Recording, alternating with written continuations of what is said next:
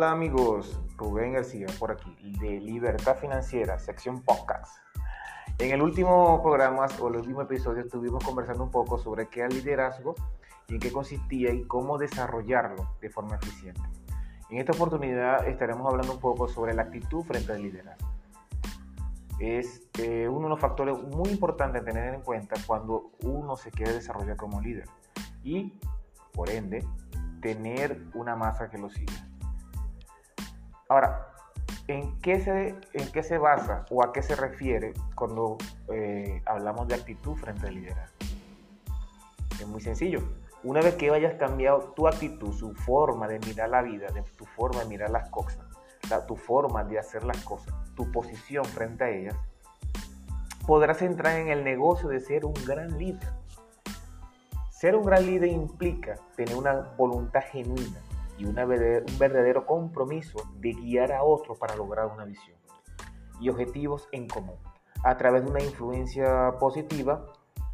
Ahora, ningún líder puede lograr algo grande o lograrlo solo. Necesita de un equipo, de personas que lo sigan.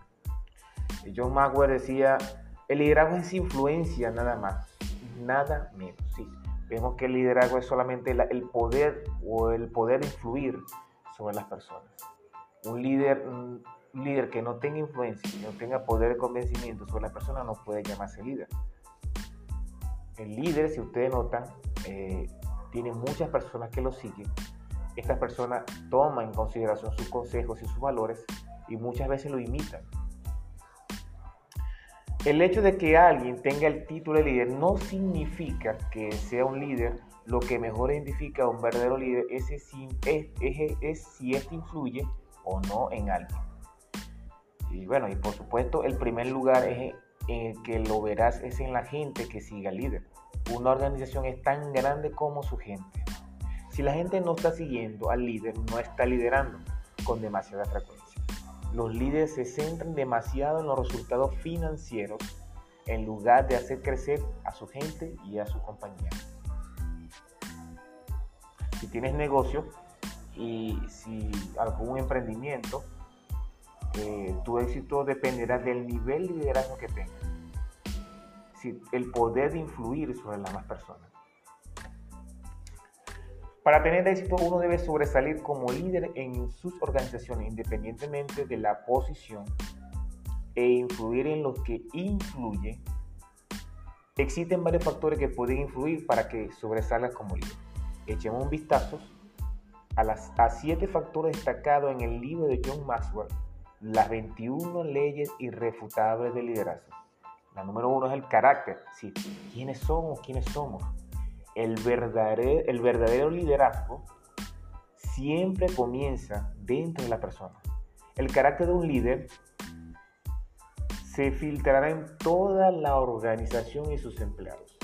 Un gran carácter creará el potencial para una gran organización, pero todo comienza con el corazón del líder. El segundo factor a tener en cuenta son las relaciones, a quienes conoces o a, quienes, a quien conoces. Desarrolla el tipo correcto de relaciones con las personas correctas y podrás convertirte en el verdadero líder de una organización. En tu esfera de influencia debes evaluar, debes desarrollar relaciones profundas y significativas que vayan más allá de que vayan más allá de ver o alguien a alguien diferente porque simplemente trabajas en la misma oficina. Las relaciones desarrollan, las relaciones desarrollan lealtad, influencia y en última instancia el negocio. Es decir, en nuestra, en organización debemos, debemos tener contacto cercano con todas las personas que trabajan en ella. Eh, motivarlas, hacerlas crecer, sentirlas eh, como parte importante o pieza fundamental de la organización. El tercer factor es el conocimiento, lo que saben, o lo que sabe un líder cada vez que llegaba a una nueva organización, siempre pasaba mucho tiempo haciendo mi tarea antes de inventar tomar el mando. Primero hago mi, cumplo con mi responsabilidad y después tomo el mando de la organización. Hago cumplir las obligaciones de mi organización. Nuevos ambientes traen consigo preguntas para ser contestadas. Al buscar conocimiento antes de seguir antes de exigir una posición de liderazgo, no, los líderes tienen la oportunidad de aprender en primer lugar y luego de liderar. Aprende, lidera. Nadie se vuelve líder si no aprende cómo hacerlo. El cuarto factor es la intuición. ¿Qué sienten o qué sientes? Los líderes tratan de reconocer e influir en cosas intangibles como la energía, la moral, el tiempo y el impulso. Los líderes van más allá de lo obvio, en reinos que otros no pueden. Esta habilidad impacta en la organización, así como en la persona a su alrededor, ya que pueden direccionar el impulso que el mejor, por el mejor camino, obteniendo la mayor recompensa. Los líderes ven más allá de lo obvio. Si trazan el camino, es como el, el jefe de la manada, el, el, o el patriarca, que es el que marca la pauta por donde debe seguir la manada. Vemos esto en la, este comportamiento en la naturaleza, en los animales salvajes como los lobos, las manadas de lobos siempre tienen un líder que guía la manada por donde debe. La ballena también lo tiene. De esta misma forma debe ser el líder, es el que marca la pauta por donde sus seguidores deben ir la experiencia, dónde han estado, ¿sí? qué experiencias han tenido, qué vivencias han tenido, qué derrotas han tenido, qué triunfos y fracasos han obtenido. Mientras mayor, mientras mayores hayan sido los desafíos que han entrado como líder, que han enfrentado como líder en el pasado, mayores serán las probabilidades de que los seguidores te den una oportunidad en el presente. Mientras más errores cometas y más y mientras más veces te hayas levantado, más tendrás eh, jerarquía o conocimiento o rango para que tus seguidores tengan confianza en ti. El otro factor es los éxitos obtenidos y lo que han hecho, sí, que han hecho los líderes o que has hecho como líder. Eh, bueno, en mi caso, cada vez que iba más allá de mis límites, que tomó algún ruido y tenía éxito, los seguidores también tenían otra razón para confiar en mi capacidad de liderazgo y para escuchar lo que tenía que decir.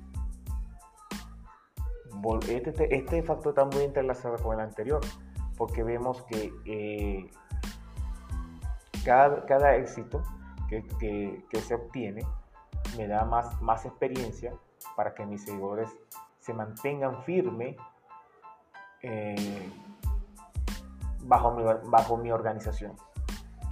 El séptimo y último factor es la capacidad, lo que pueden hacer, qué podemos hacer o qué pueden hacer como líder. Al final, el interés de los seguidores es saber lo que un líder es capaz de hacer. Quieren saber si esa persona puede llevar el equipo a la victoria, así como el, líder de una manada de lobos o el líder de una, de una de una manada de ballenas puede, puede hacer o es capaz de hacer para llevar a su manada a un, a un objetivo seguro, a un fin eh, eh, pleno. Entonces, en este capítulo queríamos ahondar en la actitud que debe tener el líder.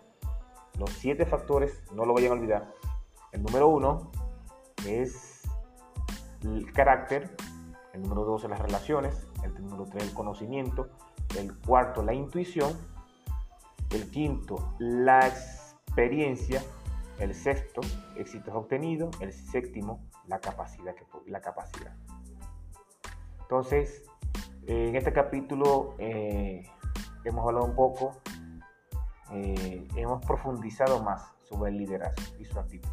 En el próximo capítulo estaremos conversando sobre qué es un líder de servicio, cómo desarrollarnos como un líder de servicio y los factores que terminan para convertirse en un líder de servicio.